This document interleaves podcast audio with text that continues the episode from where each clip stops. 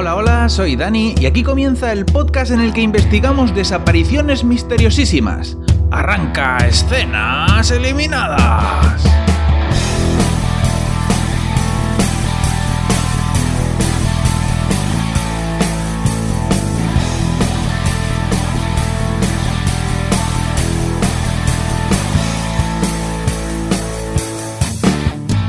Esta semana en Escenas Eliminadas os voy a contar qué ocurre en el piloto de Equinox, una serie danesa de misterio y fantasía que ha estrenado Netflix recientemente. La serie comienza con una niña que tiene eh, la casa empantanada, tiene todos los juguetes esturreados por ahí. Y de pronto eh, esta niña escucha algo y sale corriendo a la calle para ver llegar un camión, un camión que trae música y en el que van subidos en la parte de atrás un montón de chavales borrachos con gorrita de marinero. La niña se pone a seguir al camión hasta que para un poco más adelante, unas casas más adelante, y los chavales comienzan a bajarse del camión. Entonces parece que tienen ahí en una casa pues una fiesta montada con un con un pisco labis y unas cervezuelas ahí, unas banderitas y unos globos y unas cosas, muy bien. Eh, una de las chicas que venía en el camión reconoce a la niña y se la acerca para darle una perla de sabiduría vital le dice, se le, pone así a hablarle al oído y le dice, niña, se lo dice con toda la peste a vino. dice, niña, eh, la vida está más o menos bien hasta que te haces adulto y a partir de ahí ya todo mal. Y en ese momento pasa por la calle otro camión lleno de adolescentes BO2 y la borracha se despista, momento que aprovecha la niña para meterse en la casa. Una casa que yo no sé si es la suya o no, o sea, la niña viene de otra casa, pero ella entra ahí como Pedro por su casa y dentro ve a una madre que está peleando con su hija, está discutiendo. Por, lo visto, la madre quiere que la hija vaya a algún sitio y la hija no quiere, pero no nos queda claro qué. Entonces la chica eh, se encierra en el baño, dando portazo, y se pone a llorar. Y la niña, pues va y toca la puerta del baño, y la chica la deja entrar porque por lo visto se conocen.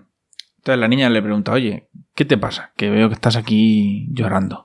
Y la chica le dice, ¿cómo voy a estar llorando? ¿Cómo voy, a estar triste si es una fiesta? Es una fiesta, niña. Es el día más feliz de mi vida. Y estoy aquí con un gorrito ridículo de marinero y soy súper feliz. Le dice la otra, llorando, evidentemente.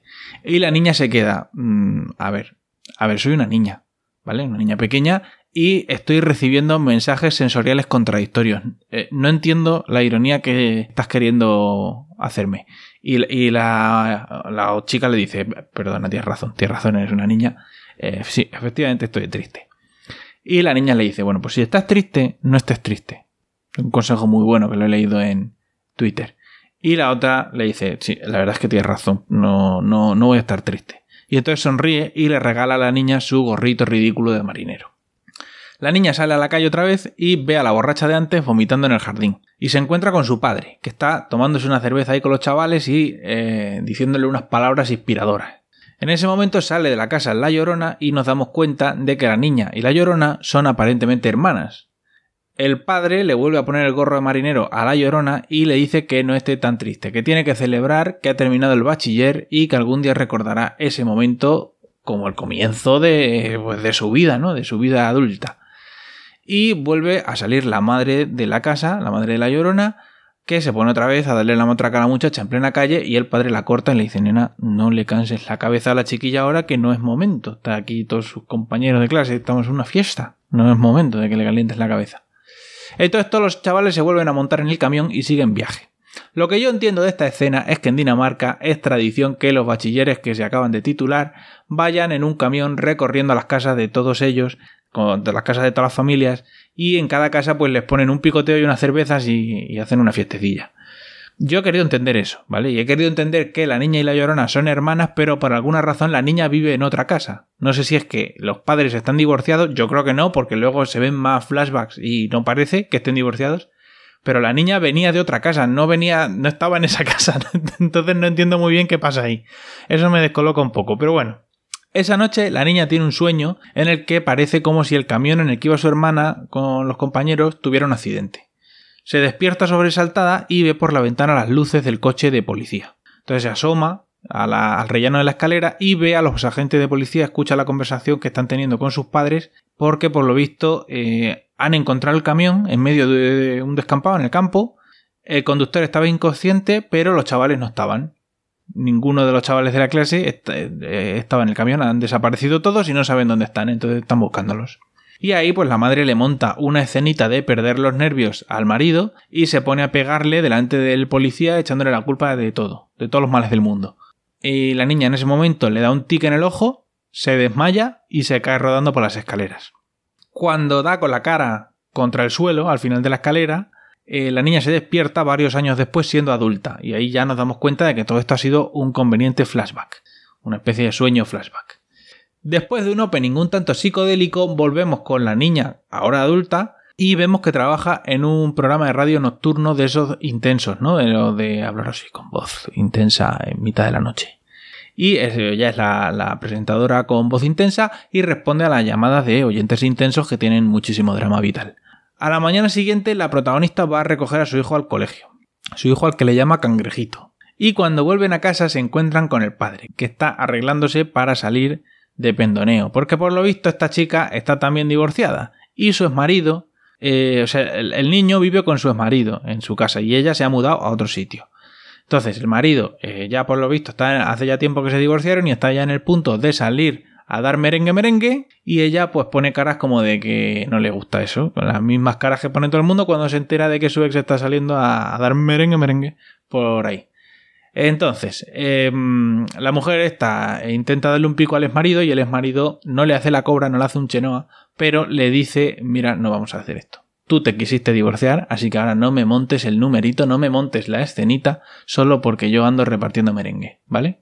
Y yo siento la necesidad de ponerle a esta, mujer un nombre ya, porque la serie no me proporciona el nombre ni me da ningún mote, así que la vamos a llamar Paki. Esa noche Paki va a trabajar a su programa de radio nocturno y recibe una llamada entrecortada, muy extraña que no se escucha bien, de alguien que dice ser uno de los compañeros de su hermana. Vamos a suponer que los chavales nunca aparecieron, no nos lo han dicho, pero vamos a suponerlo. La llamada es rara, primero porque llama a la radio y no a la policía, y segundo porque el tipo parece estar ligeramente cucú bananas, porque llama diciendo que si ellos te quieren llevar, te van a llevar. Iker, la verdad está ahí fuera. Todo está en el libro. Y entonces la otra dice, ¿qué, ¿Quién es usted? ¿De qué está usted hablando? Y el otro le dice, soy Jacob Skipper. ¿Te acuerdas de que yo era el novio de tu hermana? ¿Te acuerdas de la moneda que te regalé cuando eras niña? Tenemos que hablar, porque yo vi desaparecer a tu hermana. Y entonces el técnico de sonido becario, que justo está esa noche llevando el programa, es un chavalín joven y corta la llamada. Entonces Paqui pierde los papeles. El muchacho le dice, pero a ver, Paqui, si me has dicho tú que corte la llamada. Y entonces Paqui ha dicho, ya, pero eso era antes de que el tío empezara a decir cosas misteriosísimas sobre la desaparición de mi hermana, becario. Bueno, el caso es que Paqui pierde los papeles y se va a casa. Se toma una pastilla capa a los nervios y de pronto eh, se pone a rebuscar por las cajas de la mudanza, porque todavía no las ha deshecho, y saca una cajita de madera con recuerdos que ella tiene de cuando era pequeña, en la que está la moneda de la que hablaba el tipo que llamó a la radio. Y también tiene un recorte de prensa antiguo en el que pone que ese tal Jacob Skipper, otra chica que era la borracha y otro chico más, son los únicos estudiantes del camión que aparecieron. Del resto no se supo nunca nada. A la mañana siguiente, su exmarido viene a casa de Paqui con Cangrejito y salen a dar un paseo por la playa. Nos enteramos aquí de que Cangrejito en realidad es una niña y se llama Vera. Total, que Paqui le dice al exmarido que va a hacer un programa de radio sobre la desaparición de su hermana, que lo ha consultado con la almohada y le parece buena idea, y que va a coger un vuelo a Copenhague y eh, va a pasarse un par de semanas o así intentando descubrir qué pasó de verdad con su hermana. Y el exmarido le dice, pero vamos a ver, Paqui, ¿cómo te vas a ir? ¿Y la niña qué? ¿Cómo vas a estar sin ver a la niña dos semanas o más? Además que, que tú nunca has querido hablar de la desaparición de tu hermana. ¿A qué viene este repentino interés por jugar a los detectives? Y la otra le dice, mira, es marido. Tengo que hacerlo porque la serie va de esto. Entonces, si quieres que cobremos a final de mes, tengo que marcharme a Copenhague a hacer la investigación. Y el exmarido dice, bueno, pues siendo así, evidentemente quiero cobrar a final de mes, así que entonces me parece bien. Entonces Paki coge un avión y se planta en la capital con su tren camarro. Y va directa a una dirección que tiene, que es la última dirección que ha podido encontrar, donde se supone que vive el tal Jacob Skipper, y resulta que es una tienda de llaves. Entonces Paki se identifica con el tendero y le pregunta por el tal Jacob, y el tendidero le dice que no es él, que no es él y que él no ha llamado a la radio ni nada, pero después de insistirle un poco, descubrimos que este hombre es el hermano de Jacob. Y le cuenta que su hermano efectivamente está un poco cucú bananas porque eh, la policía y la prensa lo machacó bastante a él y a los otros dos supervivientes, entre comillas, los otros dos chavales que aparecieron, porque, bueno, les culparon de la desaparición. O sea, pensaban que sabían algo, que ocultaban algo y que no querían decirlo y entonces los machacaron. Y le dice que su hermano, pues que recibe el correo ahí en la tienda, pero que hace mucho que no lo ve. Que no sabe dónde está porque hace tiempo que se embarcó en una búsqueda y con, bueno, que eso, que está cucú bananas y que no, y que no sabe nada de él. Y eh, hablan un rato más, entonces Paki le deja su número de teléfono a este hombre para que le avise si aparece el tal Jacob, si da señales de vida.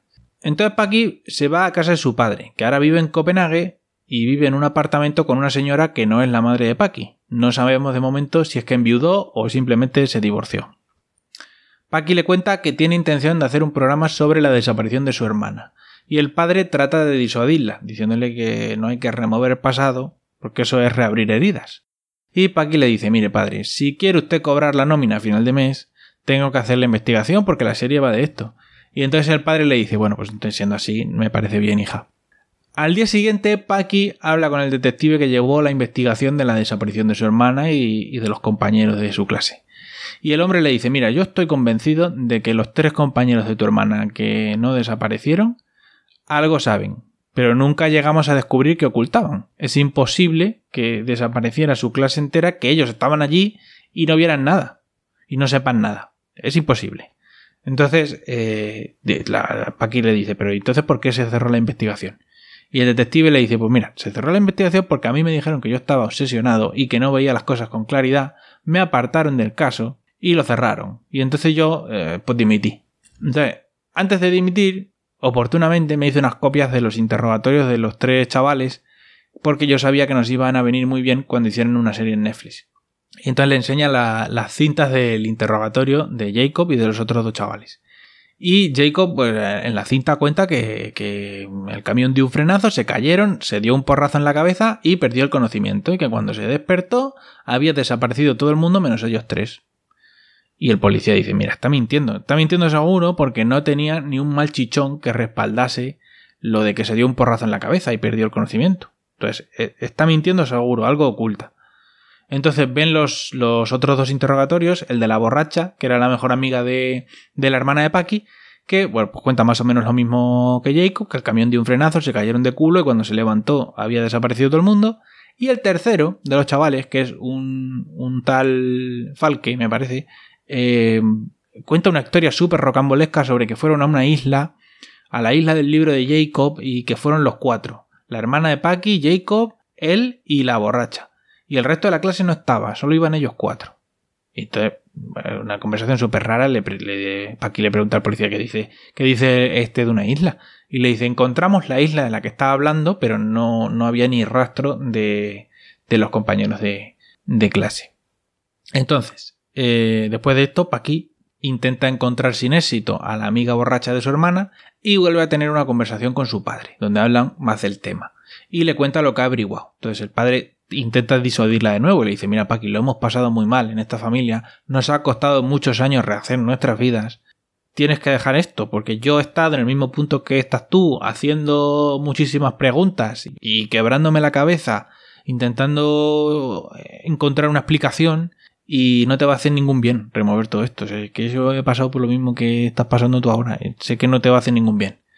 Y bueno, parece que la cosa queda ahí, pero a la mañana siguiente, Paki tiene una visión en la que ve a un hombre saltando de una azotea. Pero cuando sale al balcón no hay, no hay ningún hombre. O sea, estaba todo en su cabeza. Pero esa misma noche recibe una llamada del hermano de Jacob Skipper diciéndole que su hermano ha aparecido muerto, que se ha tirado de lo alto de una azotea. Y ahí termina el piloto.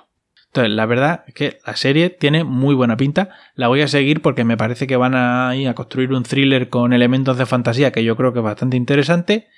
No sé si me gusta que se sugiera que la protagonista tiene visiones del futuro o premoniciones, llámalo como quieras.